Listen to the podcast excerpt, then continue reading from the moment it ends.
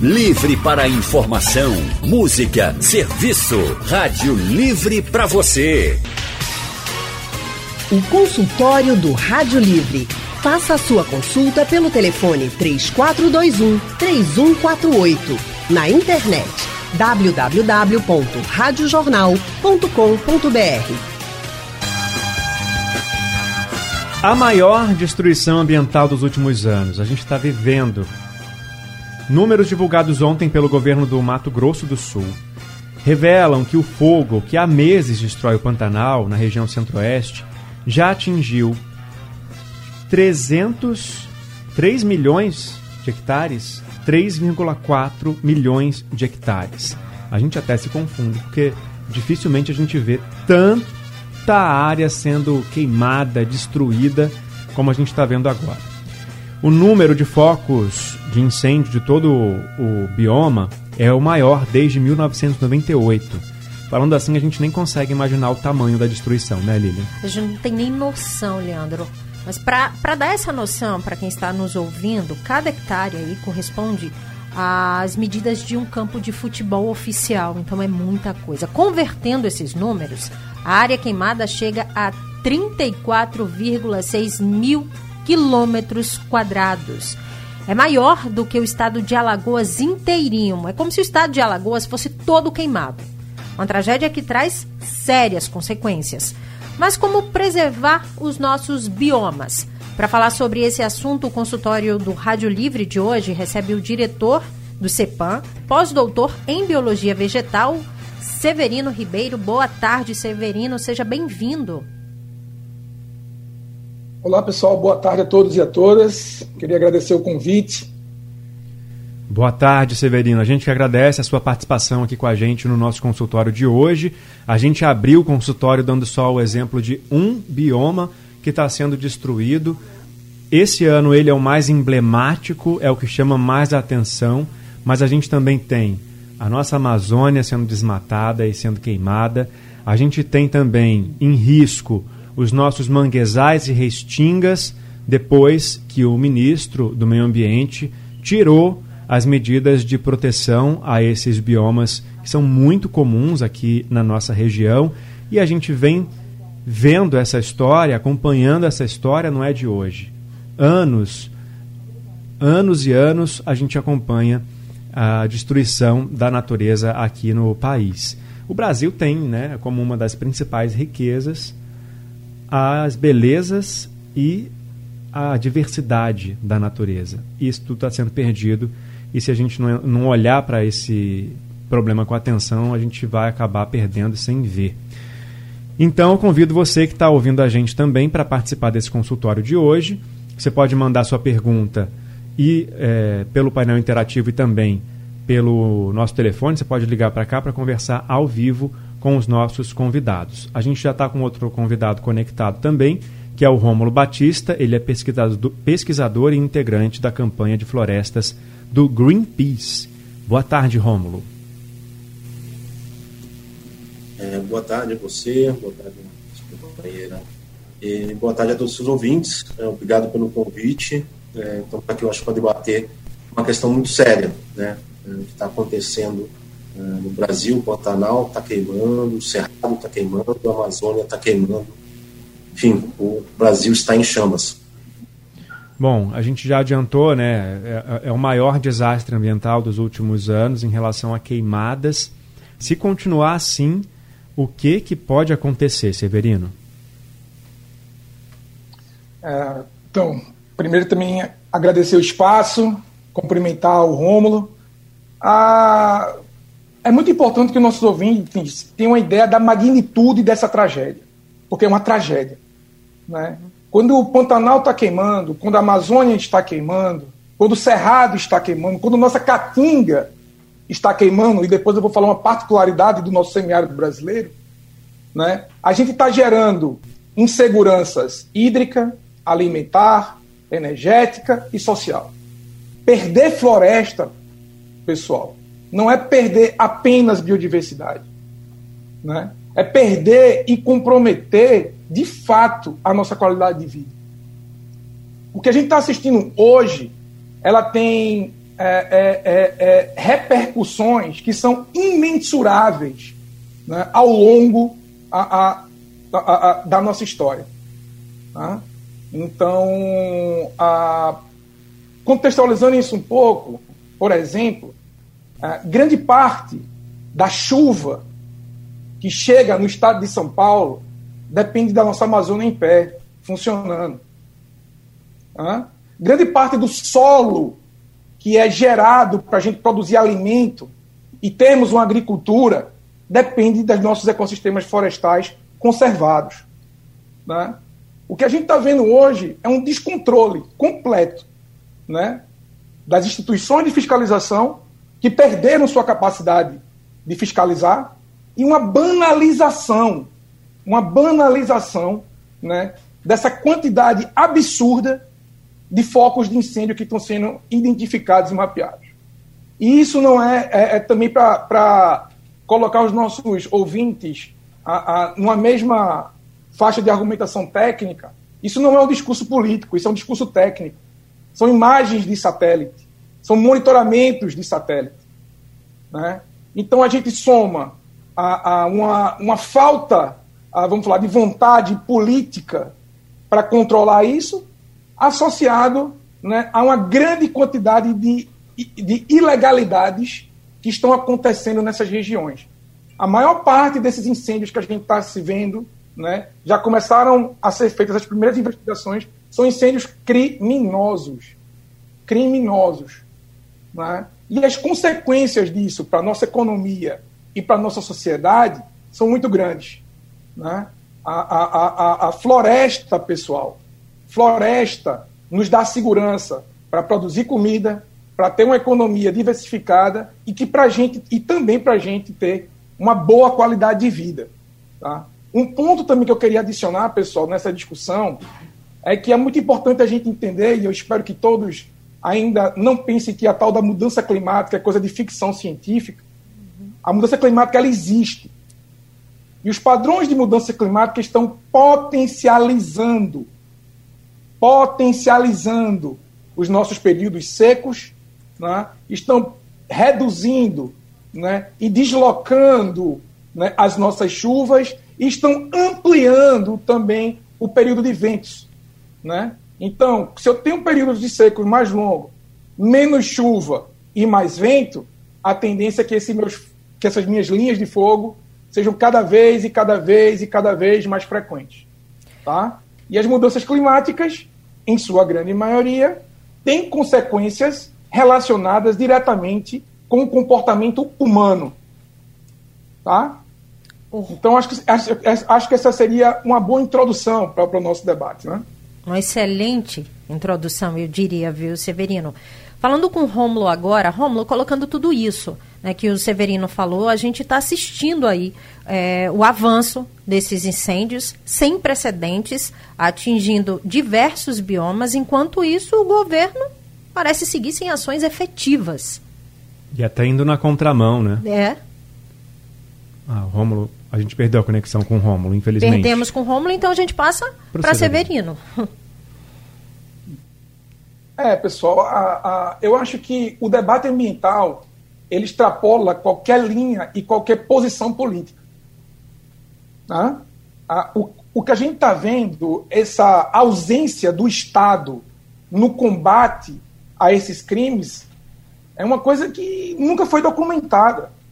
Né?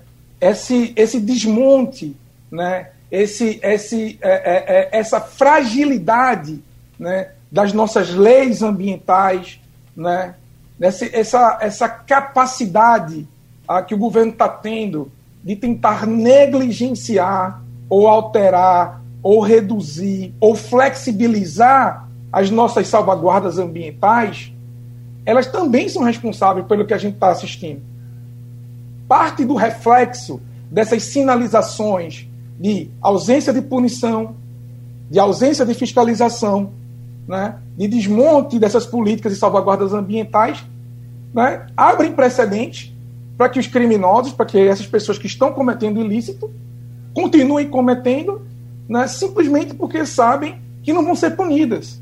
A, a, a, historicamente, o, o, IBAMA nunca tinha ah, multado tão pouco. E vejam que, que, que, coisa, que coisa curiosa. No momento em que, os nossos, que o nosso país tem mais problema ambiental, tem mais a, a, crimes ambientais acontecendo, as multas e as ações de fiscalização diminuem. Diminuem. Então, esse desmonte, essa desregulação, essa ausência, na verdade, do poder público, ele dá, ele dá, ele, ele, ele, ele dá sinais positivos para que esse tipo de crime continue. Continue. Né? É. E a toda hora e a todo momento, a, o poder público passa mensagens é, é, é, é, em duplicidade. Uma hora fala que vai fazer, que vai proteger, dois dias, de, dois dias depois baixa uma resolução no CONAMA onde todas as normas de proteção das nossas restingas e do nosso manguezais vão por água abaixo. A gente vai Ou falar seja, mais sobre. Não existe uma coerência, não, não existe uma confiança né, no discurso e da prática. E também é importante para que, que os nossos ouvintes saibam disso, é, nunca, nunca, né, a gente sempre teve problema de, de, de, de, de desmatamento, a gente sempre teve problema nas estruturas né, dos órgãos de fiscalização, mas nunca a gente teve desmonte.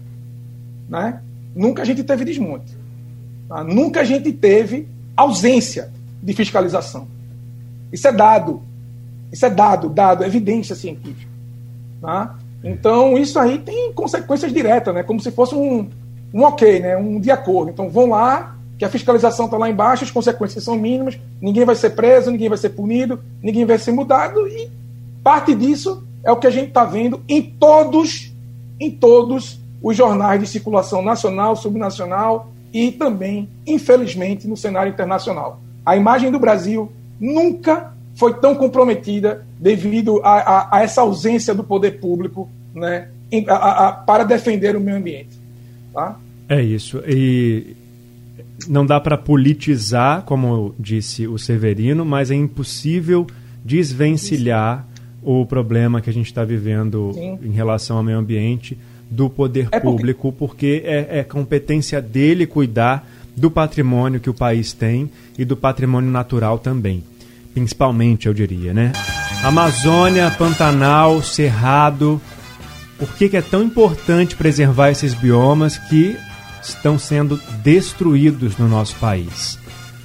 Quanto mais a gente fica sabendo do que está acontecendo, toma conhecimento do tamanho do problema, mais triste a gente fica e mais vem aquela sensação maior de incapacidade, de impotência, né? Principalmente quando a gente vê, como adiantou o Severino, o poder público é, indo contra aquilo que ele deveria na questão da preservação ambiental. E a gente está conversando com o Severino Ribeiro, que é pós-doutor em Biologia Vegetal pela Universidade Federal de Pernambuco, diretor-presidente do Centro de Pesquisas do Nordeste e professor visitante na Universidade de British Columbia. E também está com a gente hoje o Rômulo Batista, que é pesquisador e integrante da campanha de florestas do Greenpeace. E você que está ouvindo a gente é nosso convidado para participar. Você manda sua mensagem pelo painel interativo ou pode ligar para cá para conversar ao vivo com os nossos convidados. Vamos falar com o Rômulo, né? Porque o Greenpeace está fazendo um trabalho, vem fazendo um trabalho, já é muito conhecido. E foram até o Pantanal, né, Rômulo? Eu queria que vocês que você me falasse sobre esse trabalho de vocês nesse momento que vocês encontraram lá ao chegar. É, o Greenpeace atua no Brasil já há mais de 25 anos, né? A gente tem uma atuação muito forte na campanha da Amazônia, né? eu vivo em Manaus há já mais de 15 anos, mas nesse momento, que a Amazônia também está queimando, mas a situação dramática que a gente vive no Pantanal, a gente foi levar, estender um pouco de solidariedade, né? E encontrar com as organizações que atuam no Pantanal, que conhecem a região, já fazem esse trabalho uh, de uh, combate ao fogo, de resgate de animais, e a gente foi também é, conversar um pouco com as pessoas que foram afetadas é, por essas queimadas. Então, ouvir das pessoas e, e, e dar vazão à voz e, e, e mostrar o que está acontecendo realmente é, no chão. Né? infelizmente, é, muitos é, pessoas desse governo, eles tratam esse assunto como se fosse algo de menor valia ou de menos importância, quando o que a gente tem é um verdadeiro desastre ambiental no Pantanal. A gente está falando da maior área alagável interna do mundo, ou seja, em nenhum outro lugar do mundo você tem um alagado de água doce é, como o Pantanal. Em nenhum lugar do mundo você tem uma densidade de onça pintada. A onça pintada é o maior felino das Américas, é, é um animal ícone. E, e, assim, parque estadual que era, o, digamos, o lugar mais, mais tinha onça no mundo, 80% foi queimado. As pessoas foram afetadas. A gente encontrou populações indígenas, populações quilombolas, que perderam toda a sua roça, perderam todo o, o, o da onde eles tiram o sustento, tanto financeiro quanto a própria alimentação deles. A gente acompanhou também ah, de perto ah, o trabalho de alguns brigadistas e também é, fizemos é, doações né, para essas organizações. O Greenpeace não tem, uma, não tem uma equipe de brigada de combate ao incêndio, então o, como que a gente pôde fazer também foram fazer doações de alguns equipamentos e é, é para essas pessoas que perderam tudo também de cesta básica, uma forma de levar solidariedade e levar socorro para quem estava lá. As imagens que a gente captou lá são, são impressionantes. São áreas queimadas de perder de vista, são é, animais é, carbonizados, são, é, enfim, um, um habitat. Né? O, bio, o, o bioma Pantanal é, era, até esse ano, que menor tinha sofrido alteração uh, no Brasil, né? Era o que estava mais preservado. Uhum. E, infelizmente, essa realidade está se perdendo. Esse ano a gente tem aí o Cerrado, que já perdeu mais de 50%. O novo mapa do IBGE trazendo aí que a gente perdeu já 25% da Amazônia. E o Pantanal, que até pouco tempo atrás é, gozava de uma alteração de menos de 6%, esse esse ano, segundo o último dado uh, do LASA, né, que é o Laboratório de Censuramento Ambiental da UFRJ, já são mais de 23% da área total do Pantanal queimado. Isso, além de a perda da biodiversidade local dos animais, das plantas, todo o problema de saúde com essa fumaça é, das populações que residem próximo a esses lugares, você tem também o grande problema que essa fumaça ela retroalimenta o, as mudanças climáticas, né? Causa ainda mais mudanças climáticas. Isso vai deixar esses ciclos de grandes secas que a gente está vivendo no Pantanal, por exemplo, esse ano, ainda mais frequente mais severo, o que pode causar ainda mais queimadas. E a gente tem ouvinte na linha para participar, é o Andrade, do Rio Doce. Andrade, boa tarde. Eita, que maravilha. Boa tarde, querida Lilian. Querido Leandro, boa tarde. Boa tarde, Andrade. Aos convidados, Severino Ribeiro, Rômulo Batista, boa tarde, amigos. É, eu, eu lido com reciclagem já há muitos anos. Eu tenho uma pequena sucata. E tenho feito a minha parte, no intuito de salvaguardar o nosso planeta. Entendeu? Eu faço tudo aquilo que posso, para que as gerações futuras possam fazer uso fruto entendeu? Daquilo que foi dado para todos. Sabe, existem várias formas de, de se agredir os biomas. Queimadas, descarte de lixo eletrônico, sacolas plásticas, destruição das matas ciliares, que influi diretamente nas nascentes. Eu acho que a única forma de salvar o planeta realmente é uma conscientização coletiva. As empresas investem bilhões em propagandas no intuito de levar os produtos para dentro da nossa casa. Eu raramente vejo uma empresa investir no intuito de resgatar esses lixos, entendeu? Se você é, não conduzir de forma certa, tudo que tem dentro da sua casa, tudo vai virar lixo e esse lixo vai destruir. Entendeu? Esse lixo não vai acrescentar nada ao planeta. Precisamos orientar as pessoas, precisamos, precisamos conscientizar as classes, entendeu? No intuito de reciclar. Sacolas plásticas é um absurdo. Para mim, deveria acabar com tudo isso. Os oceanos estão aí, as tartarugas. Ah, sabe, gente, é um absurdo. Tudo que se faz para agredir o planeta. É muito fácil agredir. Mas parece que na hora de salvar, de ajudar, existe uma dificuldade tão grande, tão grande, que as pessoas cegam. Tá? Eu queria fazer uma pergunta a vocês. Não deveriam se criar leis fortíssimas, rígidas, para empresas e afins, no intuito de que eles tratassem melhor de forma os produtos que eles levam, façam com que a gente compre a, a, e, e, e se conduza às nossas casas, eles não deveriam ser responsáveis pelo resgate desses produtos quando não são mais úteis. Obrigado, queridos. Obrigado, Andrade. Obrigada, Andrade. Ele também tocou num, num, ponto interessante, Leandro, que é a questão da conscientização coletiva. É, é preciso, né, Severino? Isso.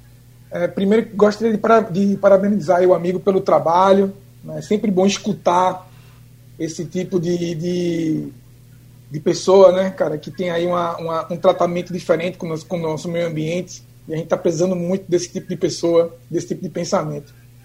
A, na ciência em várias atividades né, que a gente desenvolve, né, existe uma temática chamada de educação ambiental. Né?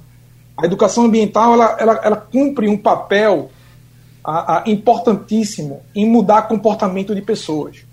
Né? Em teoria, as temáticas de educação ambiental deveriam ser a, inseridas no currículo, no currículo das escolas né? desde lá do iníciozinho, quando a criança está começando no jardim, etc, etc, para que, ela, que ela cresça, entendendo que meio ambiente, que o meio ambiente conservado, equilibrado, né, tem que fazer parte né, da vida dela.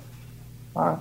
No caso específico das empresas e, e das leis, o Brasil, é dito, e, isso é evidenciado, possui a, a, uma das melhores legislações ambientais do mundo. O problema é que nada se cumpre, ou, ou se cumpre muito pouco. A gente tem lei de logística reversa, tem lei de crime ambiental, tem lei que, que, que estabelece é, é, é, é, é tipos e categorias de efluente, tem lei de crime ambiental. A gente tem um monte de legislação, um monte. Né? Mas o fazer cumprir é que é o nosso grande problema. Né? É o nosso grande problema. É, inclu... ah, hoje a iniciativa privada Hoje, a iniciativa privada, é, é, ao meu ver, né, eu, eu, tenho interação com alguns atores privados, eles vêm mudando. Eles vêm mudando porque ou eles mudam ou eles são excluídos do mercado. Só quem não entende disso é o governo brasileiro, que teima em dar sinais negativos para o próprio mercado. As grandes empresas, né, cara, as empresas que querem agregar valor ao seu produto, as empresas que prospectam bons mercados, bons preços, elas têm que se adequar ambientalmente. Porque é um, porque é um diferencial competitivo. Porque é um diferencial competitivo. Né? Infelizmente, né, no Brasil, falando um pouco agora né, da temática resíduos sólidos, por exemplo, a gente ainda tem pouquíssimos estados e municípios que tenham bons programas de coleta seletiva. O que é o básico do básico, para a gente começar né, a introduzir esse tema da reciclagem, né, de separação de lixo, de destinação, implementar logística é, é, reversa, etc, etc. Mas tem muito pouco. Pouquíssimos. Né? É. Então, a, a, a, essa, vamos falar assim, essa, essa, essa mistura entre fazer cumprir a legislação e trabalhar a educação ambiental de uma maneira embasada, com metodologia e desde cedo, pode ser, é, eu esqueci o nome do nosso ouvinte, pode ah, ser um Andrade. primeiro passo para a gente mudar, mudar o comportamento das pessoas. Mudar comportamento de pessoas demora muito, gente. É uma coisa que tem que ser muito trabalhada, muito trabalhada. E se a gente não começa desde cedo, né, apresentar a importância do meio ambiente para a nossa vida, cada vez mais o tempo vai passando e fica difícil a gente mudar essas pessoas, né? Fica mais difícil, mais difícil, mais difícil. Agora, o que que falta então? Porque eu, eu me lembro, não sei se Lilian vai lembrar ou se outros, os ouvintes também vão, vão ter a mesma lembrança que eu. Na escola, desde muito novinho, eu me lembro de fazer atividades relacionadas ao meio ambiente, a importância do meio ambiente, o dia da árvore, né? E os livros traziam lá as instruções para fazer a separação do lixo. Mas Parece que o conteúdo que vai para a escola, por exemplo, não não reflete na realidade. Agora a gente teve essa semana essa decisão do ministro do Meio Ambiente de eh, tirar essas, essas regras, essas medidas de proteção dos manguezais e restinga. Mas o que a gente vê aqui no Recife, por exemplo, é que os manguezais já estavam desprotegidos há muito tempo, porque eles estão sempre cheios de lixo, estão sempre cheios de poluição. É, existe um, um, projeto aqui no Recife que todo ano eh, leva para o Rio um barco e tira dele, do rio, toneladas de lixo, inclusive geladeira, fogão, televisor, capacete. E a gente vê isso nos canais também aqui. Nos canais. Tem um canal, o canal da Ruda aqui é crônico, é cheio de lixo sempre, não importa quantas vezes a prefeitura vá lá e faça a limpeza, o, o canal volta a ficar cheio de lixo de novo. Então, Rômulo, o que, que falta para que esse conhecimento e essa educação ambiental seja efetiva para que provoque uma mudança no comportamento das pessoas, na sua opinião? Olha, é, essa eu acho que é a pergunta é, de um milhão de dólares, como costumam dizer, né? É, assim, infelizmente, vocês relatam aí de Recife, eu não, não conheço a capital de vocês, mas eu vivo aqui em Manaus, nós também temos os igarapés aqui que cortam a cidade e vivemos a mesma situação, né? Você vê ali televisão, pneu, é, é, sofá, é, tudo dentro dos igarapés. E aqui a gente ainda sofre porque é, no período chuvoso esses igarapés sobem muito de volume e acabam, esse lixo todo acaba retornando uh, para a cidade. Eu acho que falta um pouco uh, o ser humano entender que ele faz parte do meio ambiente e não que ele seja o senhor do planeta Terra a gente está vivendo um momento decisivo que vai definir o futuro ah, do próprio ser humano. Né? Se a gente não começar a se conscientizar, repensar a nossa maneira de produzir, de consumir e de descartar eh, os resíduos, isso só vai agravar ainda mais. É importante a gente saber que a crise climática, as mudanças climáticas, é o maior desafio que a humanidade é, é, já enfrentou. Os cientistas estão chamando essa época, ah, né, do, a gente está no antropoceno, é, mas especificamente de piroceno, ou seja, é a era do fogo. Nesse momento que a gente está conversando aqui, a gente tem fogo em altas é, é, escalas na Amazônia, no Pantanal, na Califórnia, na Bacia do Congo, na Indonésia, na Floresta Boreal ah, do Norte, é, a gente tem é, um ano é, absurdamente quente, um dos anos mais é, quentes já na, no padrão histórico, e a gente tem um ano com muito fogo. Tudo isso é consequência é, do modo como a gente vem tratando o planeta, das nossas é, emissões, do uso descontrolado de combustível fóssil, da maneira que a gente vem fazendo essa agricultura industrial, pensar milhões e milhões de hectares no Brasil, por exemplo, foram desmatados para plantar soja e essa soja não é para alimentar pessoas, essa soja é para virar 90% da soja plantada no mundo serve para fazer ração. Então a gente tem que começar a, a entender que o, o, planeta Terra ele é finito, né? A gente todo ano, cada vez mais cedo, a gente atinge o dia ah, que a gente excede é, a quantidade de recurso natural que o planeta Terra pode produzir. E a gente está entrando como se fosse no cheque especial. E essa dívida está ficando cada vez maior. Inclusive, um especialistas que falam que os... os... principais prejudicados vão ser nós. É importante, é, só para terminar, falar também de uma outra grande crise que a gente está vivendo, que é a extinção em massa. Mais, é, aproximadamente mais de um milhão de espécies estão ameaçadas de extinção, muitas delas os polinizadores, que são os principais responsáveis por, pela produção de alimento que a gente mesmo usa. Então, enquanto o ser humano não entender que ele faz parte desse mundo e não é dono dele, a gente vai, os mais prejudicados serão nós mesmos. É, mais de um milhão de espécies destruídas, e aí é, entra uma outra questão que inclusive já foi tema de consultório aqui nosso, que a destruição do, do meio ambiente é um fator que favorece o surgimento de novas pandemias, como a, a que a gente está vivendo agora, e que já matou mais de um milhão de seres humanos. Então, eu acho que fica clara a relação e fica clara a ideia que o Rômulo acabou de dizer de que nós também fazemos parte do meio ambiente. Se ele é destruído, a gente também vai ser. É, Leandro, só que a gente que está aqui, né, no Nordeste, a gente escuta muito, ah, mas o que, que a gente tem a ver com o Pantanal? Pantanal tá longe, fica lá no Centro-Oeste, tá pegando fogo. O que é que isso pode atingir a gente, Severino? A gente escuta muito quando se fala disso, e como o Leandro falou aqui, o meio ambiente faz parte da vida da gente, né? Então, um pedaço dele que se vai, muita coisa muda para todo mundo. Ah. É, essa é uma pergunta muito interessante e eu também queria incluir a Caatinga, aí, né, nosso quintal de casa aqui para nós nordestinos. Nosso estado de Pernambuco aqui ele é coberto por mais de 80% né, de vegetação de Caatinga.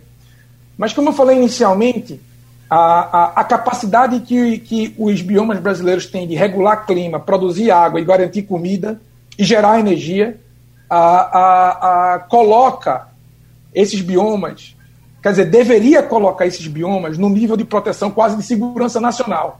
Porque se a gente perde eles, a gente vai perder água, vai perder comida e vai perder energia. Literalmente. Literalmente. É um colapso do sistema.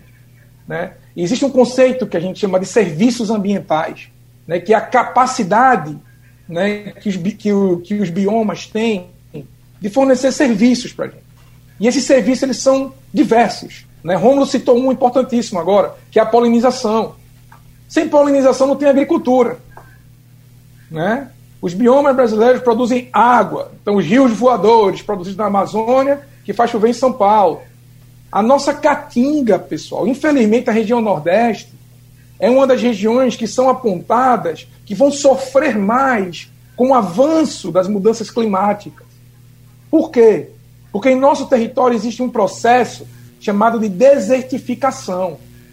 É literalmente formar deserto. E essa desertificação ela é causada pela, a, a, a, pela retirada da vegetação nativa de, de Caatinga associada a queimas. Então, quando eu perco Caatinga, eu estou aumentando deserto. Se eu aumento minha área de, de, de desertificação, eu não consigo produzir alimento. O sertanejo vive na interação com a Caatinga, dentro de um sistema socioecológico muito intricado. Ele bota o bodezinho dele lá para fazer o pastinho, né? tem sua rocinha né, lá, né? vai produzindo seu alimento, vai comendo a carninha do bode. E uma vez que a gente tem um processo de desertificação, esse sistema é perdido. O que é que acontece? As pessoas que viviam no campo, dentro desse sistema estabelecido, vão para onde? Vão para as cidades, aquele famoso processo de êxodo rural, etc, etc. Né?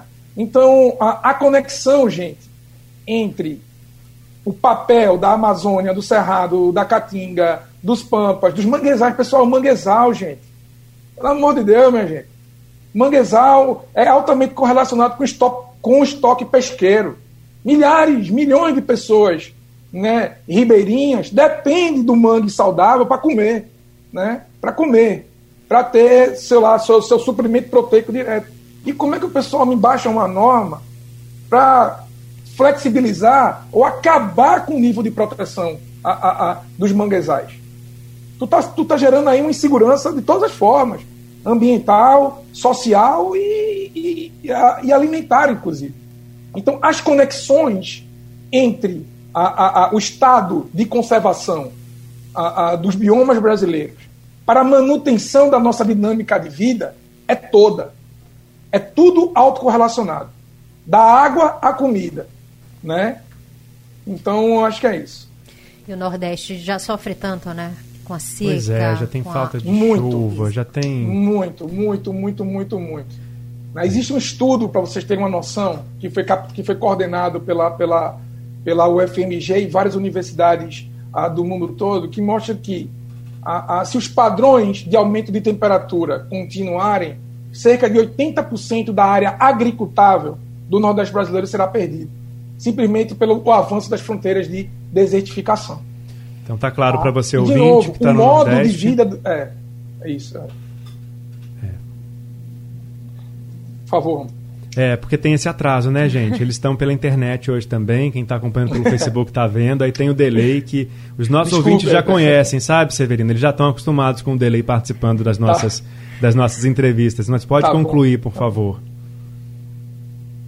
Não, e só, e só concluindo, né, além desse, dessa perda de área agricultável, a gente tem uma perda, a perda desse sistema socioecológico, né, da relação entre o sertanejo e a Caatinga, que é toda, né, que, é, que é muito intrincada. Tá? Rômulo, o Cícero de Petrolina, ele fez um comentário aqui no nosso painel interativo, disse o seguinte: Boa tarde, as queimadas são tristes, o governo poderia fazer mais, porém, o que essas organizações que dizem defender o meio ambiente estão fazendo para ajudar? Ele disse que só vê criticando outros e sujando o nome do país lá fora. Rômulo, conta pra gente assim um exemplo prático do que o Greenpeace faz para proteger as áreas que estão desprotegidas cada vez mais pelo, pelo nosso governo? Bom, o Greenpeace ele tem como missão é, investigar, expor e combater de maneira pacífica qualquer pessoa, empresa ou governo que esteja causando dano ou destruição ambiental. Né? A gente é uma, uma ONG internacional, é, estamos em 52 países e a gente é independente. A gente não recebe dinheiro de partido, não recebe dinheiro é, de governo e não recebe dinheiro de empresa. Isso nos dá liberdade de é, expor.